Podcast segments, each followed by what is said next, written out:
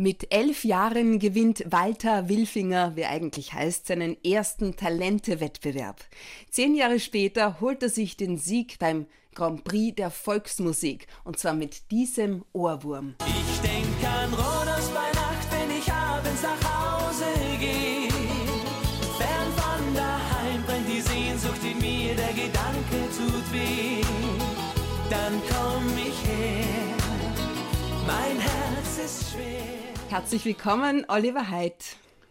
Ich freue mich sehr, dass ich bei dir sein darf. Danke, Julia ist ein tolles Gefühl, in deinem Podcast zu sein. Ja, du bist mein, mein Schlager-Opener sozusagen. Das ist mir eine große Ehre. Dankeschön. Das freut mich mit, sehr. Mit deinen letzten vier Alben hast du es in Folge von 0 auf Platz 1 der offiziellen österreichischen Verkaufscharts geschafft. Für eine Nacht heißt dein jüngstes, 14. mit Gold ausgezeichnetes Album Nummer 15 ist gerade im Entstehen. Nun über den eigenen Heid Stadel, das Wirtshaus von der Oma, Rebellion und Freiheit. Darüber unterhalten wir uns jetzt. Julia Schütze, Talk to Me. Authentic, empathic, fair. Es geht um Freiheit, es geht um Sünde, es geht aber auch um Unschuld und um Hoffnung. Und auf jeden Fall geht es um die Liebe, sei es auch nur für eine Nacht. Oliver Heidt? Genau, ich habe mir natürlich diesen Titel jetzt ausgesucht, weil ein Titel drauf ist, der heißt Vielleicht nur für eine Nacht. Und das ist der Titel Nummer vier. Und die Plattenfirma hat damals gesagt, du, das vielleicht ist ein bisschen zu lang. Also, und nur eine Nacht, das wäre mir auch irgendwie zu kurz gewesen. Und dann haben wir uns eigentlich nur eine Nacht also geeinigt und es ist mehr oder weniger halt jetzt so aus dieser Sache entstanden, genau mhm. aus diesem einen Titel. Welche Faszination übt denn die Nacht auf dich aus, dass du sie auch quasi zum roten Faden eines ganzen Albums gemacht hast? Also ich darf Gott sei Dank die letzten fast schon 30 Jahre sehr viel Zeit in der Nacht verbringen. Ich bin auch ein bisschen ein Nachtvogel, muss ich sagen. Mein Hauptzeitpunkt, wo ich eigentlich auf die Bühnen stehe, ist natürlich die Nacht und da erlebt man viel und da kann man natürlich auch viel darüber singen. Freiheit. Wie definierst du Freiheit? Ist sie in der Nacht größer? Das würde ich nicht so sagen. Also ich muss sagen, ich habe das große Privileg, jetzt in Österreich seit weit über 20 Jahren von der Musik leben zu dürfen und äh, da bin ich schon sehr, sehr dankbar. Und dieses äh, Gefühl von Freiheit, dass ich mein eigener Chef bin, dass ich sage, okay, wenn ich jetzt einmal so wie in meinen wilden Zeiten, dass ich da, was ich nicht, drei Auftritte an einem Tag mache und halt da unterwegs bin, nächtelang und die Nacht zum Tag mache, also meistens zu, zu Hause ankommen, wenn schon die Leute teilweise äh, äh bei der Bäcker anstehen. Ja, genau. Das ist die andere Seite, aber ich genieße das halt sehr, dass ich diesen Traum leben kann und dass ich in meinem Beruf und ja, in meinem Leben eigentlich Gott sei Dank sehr viel Freiheit genießen. Du, ich stehe auf deinen Türsteher. Weißt du, wen ich meine? Stehe auf deinen Türsteher. Ja, natürlich. Den, äh, Rebellen der Nacht. Das Video genau. ist genial. Das freut mich sehr. Das ist auch bei mir in der Nähe entstanden. Also ich bin ja aus Sinnerkirchen im Bezirk Weiz. Und äh, wir haben so lange eine Location gesucht in ganz Österreich weil die, die, die Firma, die das gedreht hat, also die, die Videofirma, die kommt aus Wien.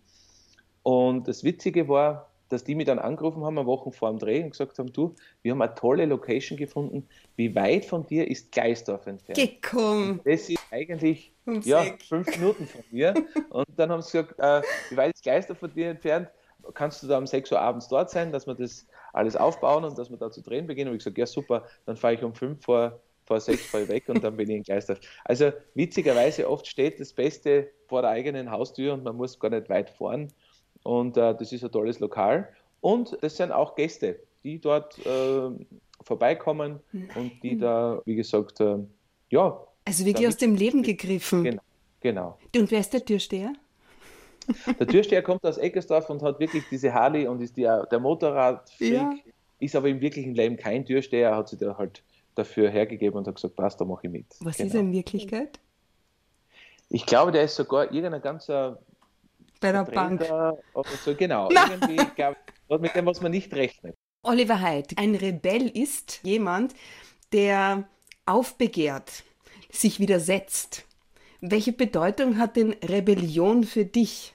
Es ist so, nicht immer ganz so mit dem Strom vielleicht zu schwimmen, ein bisschen schon seinen eigenen Sturkopf zu haben, seinen Weg zu gehen und da muss man sich ab und zu schon ein bisschen auch äh, durchsetzen und ich sage auch, wenn man das so lange machen darf wie ich, das ist ja ein Riesenprivileg, sage mhm. ich immer wieder und ein großes Glück, dass man da mit der Zeit auch lernt, ja, nicht zu allem Ja und Amen zu sagen, sondern dass man sagt, äh, man ist wirklich sein eigener Chef und man macht es eigentlich auch in einer gewissen Form, was man für richtig hält, auch wenn man Fehler macht, muss man das natürlich auch selber ausbauen, aber bin mhm. jetzt nicht im wirklichen Leben so der Rebell, also ich bin auch kein Motorradfreak, ich habe keine Tattoos, ich bin jetzt nicht einer, der schnelle Autos Ich hätte mir aber gedacht, du passt schon so ein bisschen dazu, so das zu Harley.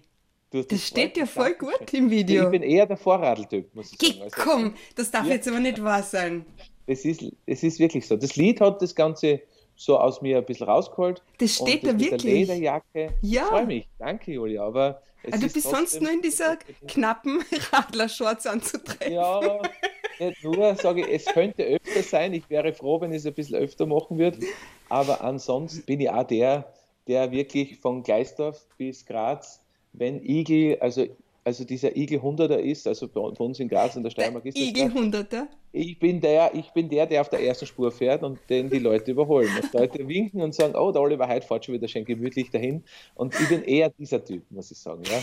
Apropos Verbotenes. Aber ich denke ja. da eher an verbotene Stadt. Witzel habe ich gesagt, immer drängen wir uns zum Verbotenen, begehren das Verweigerte. Was denkst du, aus welchem Grund ist es so? Was macht die Faszination des Verbotenen aus? Warum fährst du immer auf der ersten Spur? naja, immer. Ich, ich überhole natürlich schon. Ähm, es ist halt dieser, dieser, trotzdem dieser Sicherheitsgedanke, glaube ich, auch irgendwie mit der Zeit. Man lernt dann, man hat den Drang nicht so und man ist da halt besser in, im, im Leben, glaube ich, unterwegs, was jetzt nicht Fahrt klingen soll, aber es ist halt im Endeffekt, ich muss so eine Geschichte erzählen, ich habe ein Auto, mhm. das ist jetzt wieder knapp vor also ich habe jetzt noch ein paar hundert Kilometer und dann habe ich 500.000 Kilometer drauf oh. wieder auf dieses Auto. Und mein Vorgängerauto hat genauso 500.000 Kilometer drauf gehabt. Und ich habe in zwei Autos, also mit zwei Autos, habe ich fast eine Million Kilometer jetzt runtergespult. Und das ist auch, glaube ich, eine, eine Sache, wo ich sage, okay, das ist auch mein Fahrstil.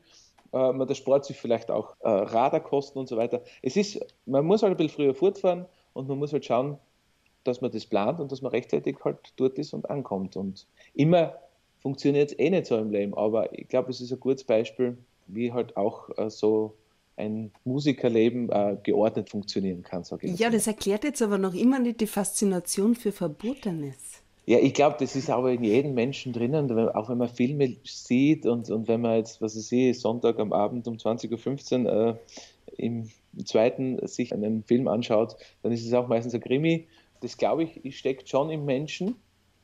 Aber ich glaube, es möchte keiner in dieser Situation selber sein. Ich bewundere alle, die für uns auch in der Nacht unterwegs sind und, mhm. und von äh, Rettungen angefangen bis was weiß ich. Also dieser Sicherheitsgedanke, glaube ich, ist sicher in mir mit der Zeit kommen und mehr gewachsen. Du hast noch nie was Verbotenes getan? Für mich ist es eigentlich oft schon verboten, wenn ich bei Eisdiele vorbeifahre und denke immer, mein Gott, soll ich mir heute zwei gucken oder eine gucken nehmen? Und dann sind es gar drei. Oliver. Und das ist das Schlimme oft, wo man sich denkt, Sixt ist auch schon was Verbotenes. Ja, verboten gut. Was machst du jetzt eigentlich? Schlager? Oder was ist der Unterschied zwischen Schlager und volkstümlicher Musik oder ist das eigentlich eins? Ich glaube, dass es aufgrund der Besetzung schon einmal eher im volkstümlichen Bereich mit gewissen Instrumentierungen, also steirische Harmonika, mhm. Akkordeon, gewisse Blasmusikinstrumente. Also das fällt dann eher für mich in die Richtung volkstümliche Musik. Wobei man auch Volksmusik auch wieder, das muss man ganz wieder trennen, volkstümlich, Volksmusik, die wollen auch nicht ganz vermischt Ja, das werden. ist gar nicht so einfach, nämlich. Echte Volksmusik ist halt wirklich Tanzelmusik oder Hackbrett, steirische Harmonika, Kontrabass zum Beispiel. Und volkstümlich, da kann dann schon, kann dann schon ein Schlagzeug dabei sein, also wie es früher war. Dann sind die E-Gitarren dazugekommen und so weiter. Und ich bewege mich eigentlich immer mehr jetzt mit Schlager in Richtung Popmusik. Mhm, das Gefühl habe ich nämlich auch. Deutschsprachige ja. Popularmusik. Äh, solange ich noch das singen kann und das echt ist und für mich auch stimmig ist, wird die Reise weitergehen. Also es bleibt auch der Schlager nicht stehen, es wird immer moderner. Ich sage jetzt die Großen, äh, die das jetzt auch machen, da ist halt ein Pop-Produzent, ist auch schon teilweise Schlagerproduzent. Mhm. So vermischt sie das und es ist schön, dass es da immer weniger Grenzen gibt Ja, und ich auch. das, das verschmilzt. Genau. Oliver Heid, gehen wir zu dir oder zu mir oder treffen wir uns am Donauinselfest am 20. September? Ja, das wäre natürlich schön. Der 20. September, es ist ein Schlagergarten dort angerichtet und wir im kleinen Rahmen wird es dort in Wien, wie gesagt, stattfinden und ich bin dankbar und froh, dass ich da dabei sein darf, dass ich in Zeiten wie diesen auch diesen Auftritt machen kann. Und, Mit äh, diesem Titel freu mich auch, gehen wir zu dir oder zu mir? Es wird sich vielleicht ausgehen, ich Ja? kann es nicht hundertprozentig versprechen, weil es werden eher die, die Highlights. Also es wird der Rodos, es Ah. Maria Angela, es wird Pures Glück, es wird äh, Weil ich sofort die Melodien im Ohr. Ist das arg? Gott sei Dank, das freut mich. Gott sei Dank, sagt er. Das ist ein gutes Zeichen. Du, Live-Auftritte, die Interaktion mit Menschen, deine Fans sind dein Leben. Wie hat sich das Corona-bedingt verändert? Hat dich Corona verändert? Das kann ich noch gar nicht genau jetzt beurteilen. Ich muss schon sagen, ähm, dass wir ja am letzten Auftritt am 7. März gespielt haben. Ui, Und dann, das war also sehr knapp dran. Und dann, also der, der letzte Auftritt äh, vor, vor dem Lockdown quasi. Ne? Ich habe da eine Reise noch durchführen wollen, eine Woche drauf. Und da waren wir schon im Auto und, und Richtung so eine Musikreise. Und das war schon brutal, also wie man dann, wie die Grenzen auf einmal geschlossen werden und so weiter. Also das war natürlich schon ein Einschnitt. hast du umdrehen Und- müssen, oder wie? Da war wirklich so, dass die Leute unten waren. Das hat man so weh da. Uns, meine Mm. Fans waren unten am Meer und wir, mein Papa und ich, wir sind da in der Früh, eigentlich haben wir alles zusammengepackt gehabt und dann wollten wir ins Auto einsteigen und dann hat der Reiseveranstalter wirklich angerufen und hat gesagt, du, wir müssen sofort jetzt rauffahren. Die Leute werden jetzt da schon Also, Italien, ne? die, ah, in Kroatien. In. Kroatien. Wirklich, also das hat es noch nie gegeben in meinem Leben, dass man da Das ist so wie ein Watschen ins Gesicht, gell? Aus, aus heiterem Himmel. Ja. Ja. Genau, für den Reiseveranstalter, für alle, für die Fans. Mhm. Wir sind Gott sei Dank alle super wieder raufgekommen, das war alles perfekt. Und dann habe ich meinen ersten Auftritt offiziell wieder am 5. Juli gespielt. Also Mhm. die Pause war dazwischen, hat mir aber auch gut da, muss ich ehrlich jetzt einmal sagen. Also ich muss Klar. ganz ehrlich sagen, ich war jetzt wirklich jahrelang unterwegs, unterwegs, unterwegs. Ich habe es genossen eigentlich, muss ich sagen. Mhm. Ich habe daheim Zeit für andere Dinge jetzt einmal gehabt, habe im Studio mehr gearbeitet, bin auch ein bisschen in der Natur gewesen, war mit dem Papa im Wald und wir haben dort ein bisschen was gemacht und es war eigentlich einmal ein ganz anderer Ansatz. Was habt ihr da draußen gemacht? Was habt ihr gemacht im Wald? Wir haben junge Bäume äh, äh, wieder gesetzt und haben da geschaut, halt die Bäume, die, die weiterkommen sollen und die Bäume, die halt bisschen Platz machen müssen. Schau, der Papa kennt sich da aus, oder wie? Mein Papa ist da spitze drauf. Also das Echt? ist, ja, wir haben auch selber Wald und wir sind da eigentlich ein, ein klasses Team. Und wir haben solche Momente eigentlich eh selten gehabt in den letzten Jahren, weil das meiste war, ich war unter der Woche eh im Studio, Musik, dann Auftritte, vier bis fünf in der Woche.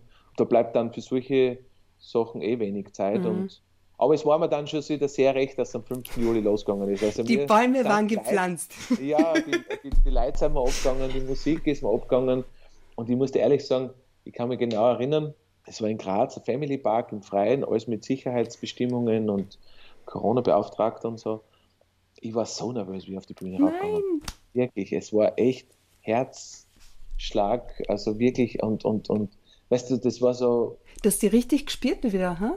Ja, es war wirklich ein Mhm. Moment des, der Freude und, und des Glücks und ich bin, kann, mich- Das kann mich pure Glück. Ja, genau. Ich bin da rübergekommen. Die Leute haben schon gewartet dort. Wir haben dort um 15 Uhr begonnen und bin dort hingekommen. Und die Bühne ist gestanden, die Leute ganz weit weg von mir. Also, das war ja damals noch mit Ganzbestimmungen. Und dann gehe ich da hinter die Bühne und die Leute fangen schon an zu applaudieren, wie sie mich gesehen haben. Und das war wirklich ein.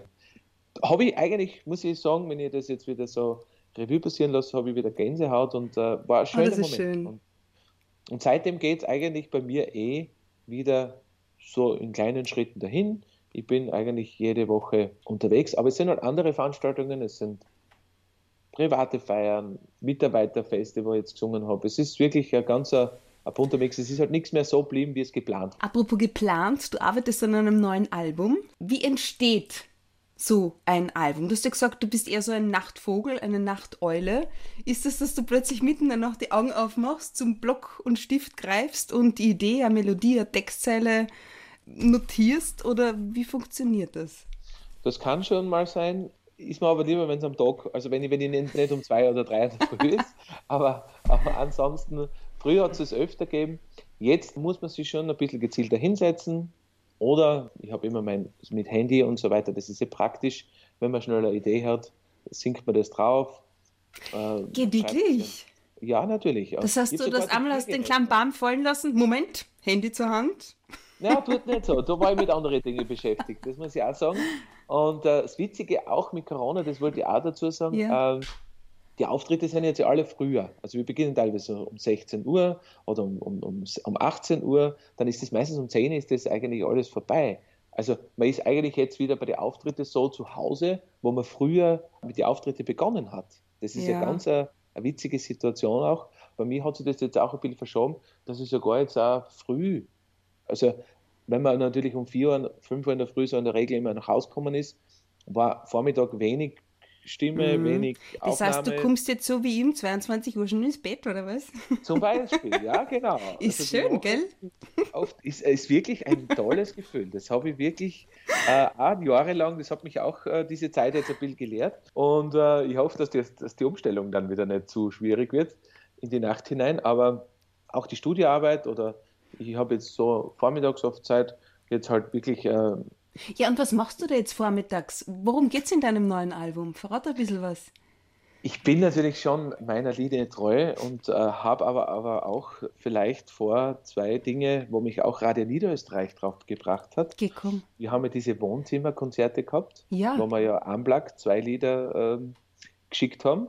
Und da war ich auch mit ein paar Musikern jetzt wieder mal im Studio und so. Also es könnte sein, dass sie auch zwei Lieder ausgehen, wo man wirklich überrascht sein darf und wo man wirklich, äh, ja, das ganz nah. Also, das sagt echt. jetzt überhaupt nichts. Du redest nur einen heißen Brei herum. Jetzt einmal auch vielleicht eine Dialektballade, mit der man so mit Oliver Hyde jetzt nicht rechnen würde, okay. zum Beispiel. Ne? Sowas schwebt mir vor. Ansonsten wird es wieder ein solides Schlageralbum, wie man es von mir gewohnt ist, mit den besten Songs drauf, die ich in eineinhalb, zwei Jahren zusammenbringe, die auch Kollegen für mich schreiben, wo ich mit Texter arbeite, mit deutschen Kollegen. Mit deutschen äh, Kollegen dazu, auch? Ich habe da Kollegen, die halt jahrelang jetzt auch schon mit mir arbeiten und mhm. da ist man auch im Internet toll verbunden. Wie funktioniert das eigentlich? Ja. Schreibst du die dann an, sagst, hättet was für mich, was auf mich passt oder rufen oder melden die sich bei dir und sagen, Teils, du Oliver, wir haben was? Ja, viele schicken gleich mal E-Mail oder schicken mhm. was, also ich habe gehört und du brauchst was oder du hättest gern wieder neue mhm. Songs. Da kriegt man dann halt was angeboten und mit denen, mit den Kollegen, mit denen ich halt schon jahrelang jetzt zusammenarbeite und erfolgreich zusammenarbeite, mit denen entwickelt man oder arbeitet man wirklich konkret an Liedern und schaut wieder vom Sound her, dass man halt zeitgemäß bleibt und dass man halt, ich sage immer so, der Oliver Heid ist älter geworden, die Musik ist sogar ein bisschen jünger geworden. Wenn ich, ich denke an Rodos hernehme, mhm. das war wirklich 1998 mhm. so ein traditioneller Schlager. Ein bisschen altbocken, würde man sagen. Ja, genau. Gell? Es ist mhm. sicher ein bisschen trotzdem irgendwie zeitlos, aber trotzdem genau. aus einer anderen Zeit. Und äh, ja, wenn man wer gesagt hätte, dass ich äh, 2019, 2020 Rebellen der Nacht und wir zwei Chaoten und solche Sachen singen würden. Und auf der Harley unterwegs bist. Und auf der Harley unterwegs bin, hätte ich wahrscheinlich nicht geglaubt. Also es ist wirklich, man erfindet sich auch immer wieder neu und das ist das Interessante. Ja, aber so auch. bleibst jung. Genau so bleibst du jung. Ich hoffe, dass man da noch ein paar Jahre dabei sein dürfen. Aber ja, also, ganz sicher. Apropos, weil du sagst, ein paar Jahre und, und das Alter, alt oder jung, kannst du dich noch an das allererste Lied erinnern, das du selber geschrieben hast oder komponiert hast?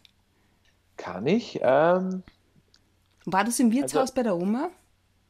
Das war natürlich alles im Wirtshaus, weil wir ja, äh, wie gesagt, meine Eltern, die haben Hausbaut nehmen mhm. und, und ich war sehr, sehr viel bei der Oma und meine Eltern waren auch draußen am Feld und haben halt viel Arbeit mit der Landwirtschaft gehabt und meine Oma hat halt mit mir die Kinderlieder gesungen in der Küche, äh, weißt du, wie viele Sterne stehen und diese Sachen. Ja. Und äh, da haben wir halt zweistimmig schon gesungen, da war ich noch sechs, sieben, fünf, keine Ahnung. Geschrieben habe ich dann das erste Lied in der Schule mit dieser äh, Religionsunterricht und so weiter. Also ich habe mich da eigentlich eher dann so, ich habe da mal so für rhythmische Mess, glaube ich, Melodie und einen Text dazu geschrieben. Und das waren so meine ersten Lieder, die ich, glaube ich, selber getextet und komponiert habe. Und dann sind schon die ersten Melodien und Schlager, eigenen schlagerähnlichen Lieder kommen. Mein erstes Lied, was ich aber selber jemals auf der Bühne gesungen habe, war Let It Be von den Beatles. Das war mein erstes Lied. Wir haben in der Schule so viel von den Beatles gesungen. Immer. Ja, das war damals, ich habe damals Gell? einen Lehrer gehabt, der hat, ja, der war halt sehr Beatles-Fan und ich bin dankbar, dass das wirklich mein erster musikalischer Kontakt quasi war. Und dann habe ich auch so kritische Sachen geschrieben. Ich habe da halt alles, was mir irgendwie halt eingefallen ist, habe ich halt aufgeschrieben. Damals halt noch irgendwie mit Kassettenrekorder äh, aufgenommen. Und dann ist aber alle- alles relativ schnell gegangen. Also ich habe dann relativ schnell schon diesen Schwung erwischt, wo ich, wo ich dann auch für andere schon schreiben habe können und so weiter. Also Was das für war irgendwie andere? Wie, wie, wie funktioniert Du kannst nicht einfach was schreiben und dann, weiß ich nicht, hast du jemanden angeschrieben, du, ich hab da Lied für dich. Nein, das war ganz, ganz witzig. Das war ganz witzig. Also bei uns hat es so volkstümliche Gruppen gegeben in der Gegend und, Ja. und, und die haben halt alle auch begonnen und die wollten dann halt auch nicht äh, Lieder nachspielen nur oder nachsingen und haben aber selber nicht jetzt das Talent gehabt, dass sie jetzt selber ein Lied schreiben hätten können. Wirklich? Und ich habe damals schon die Kollegen damals beliefert mit Liedern und habe da geschaut. Und da waren schon gleich am Anfang gleich ein paar klasse Sachen dabei. Und dann, ja, dann, dann Peu peu. will man da mehr in der Richtung. Und, äh, Du, aber in, halt in, inwiefern war so die Zeit wohl im Wirtshaus von der Oma auch wegweisend für deine berufliche Zukunft? So steht es zumindest geschrieben. Sehr, ja, sehr. Inwiefern? Ja, ich kann mich noch erinnern, wir haben zu Hause halt die, die Gaststube gehabt.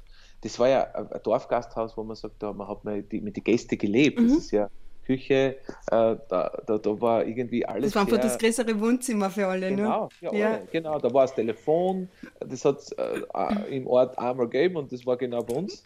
Und das war ganz witzig. Genau, und äh, da war eine Musikbox und, und da waren halt Platten drinnen. Da hat man halt was reingeschmissen und, und da habe ich erst meine ersten musikalischen Einflüsse auch gekriegt und wo ich halt wirklich wo ich halt wirklich dann im Gastzimmer halt mitgesungen habe und die Leute haben da applaudiert und haben gesagt, mei, der Bur, Der kann macht das, das der gut, den singt melden wir an gut." für den Genau. Schlagerwettbewerb in Bischelsdorf. Genau, so ist es.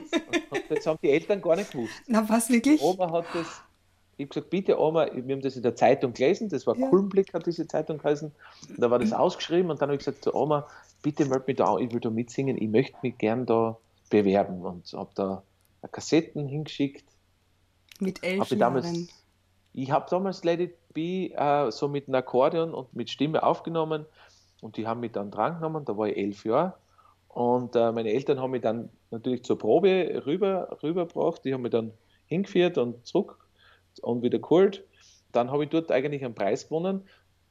Das war dann das erste Mal, dass ich, das war für mich Weihnachten, Geburtstag, alles zugleich, weil ich habe da ein schönes Gewand gekriegt zum Anziehen, habe mich da auf die Bühne aufgestellt und habe da mein Lied gesungen und die Leute haben noch zwei, drei Takte zum Applaudieren begonnen und zum Jubeln und das war wirklich ein ganz ein einschneidendes Erlebnis. Ich kann mir aber vorstellen, dass da richtig süßer Knopf da auf der Bühne warst mit elf Ja, da gibt es sogar Videos, ich muss jetzt einmal die VHS-Kassetten raussuchen. Macht es wirklich. Aber ich bin noch nicht so reif, dass ich gesagt habe, jetzt, äh, ich will die, ich will die Zeit jetzt wieder so für mich Mhm. äh, hervorholen. Aber, aber es gibt diese Aufnahmen, Gott sei Dank. Ich hoffe, die funktionieren alle. Aber ja. Aber das war natürlich schon sensationell für unser kleines, für, für unser kleines Gebiet, wo ich da sofort, da hat es einen kleinen Zeitungsartikel gegeben, kleiner Bub mit großer Na, was sage ich? Und das war dann das, und da hast du halt dann natürlich Blut gelegt. Da hast du gewusst, okay, jetzt, das kann's, das muss sein. Alles andere, also Bauernhof super, Gasthaus auch okay, aber das ist eigentlich. Und für das bin ich auf die Welt gekommen und das mache ich gern.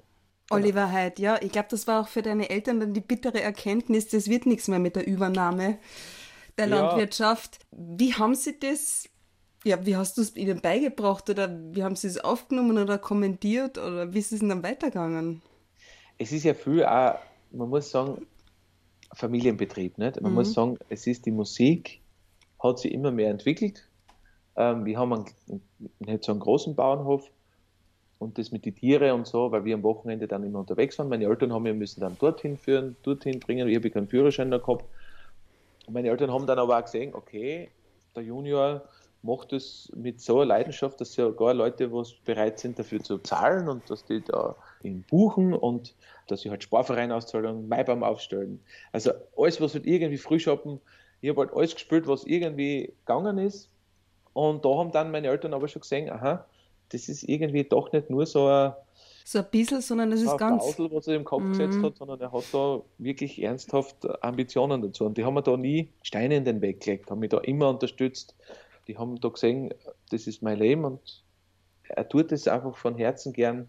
Wir haben dann mit der Zeit dann mit den Tieren aufgehört. Also wir haben die Tiere dann, das ist sie dann nicht mehr ausgegangen, weil mein Papa einfach mit mir da gefahren ist und wir haben am Anfang war die Oma noch mit und, und, und, und die ganze Familie und die Mama und waren dann eigentlich so wie im Bauernhof oder wie im Gasthaus genauso ein, Familienbetrieb. Oh, ist das also schön. Jeder hat seine Aufgabe, jeder hat seine Sachen gemacht. Ich habe meinen mein Auftrag gemacht, mein Papa hat die Technik gemacht und wir sind da ja eingewachsen. Also Autodidakt. Hm. Das war alles Learning by Doing und das kann ich oft auch jedem empfehlen, dass man das einfach macht und dann funktioniert das irgendwann. Genau. Oliver Heid, danke schön. An dieser Stelle, wir sprechen in Teil 2 gleich weiter.